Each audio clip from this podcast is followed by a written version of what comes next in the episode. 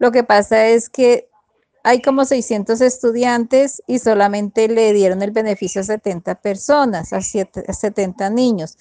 Entonces nosotros quisiéramos saber por qué motivo solamente escogieron 70 niños, si todos somos familias de escasos recursos naturales y necesitamos ese apoyo del gobierno.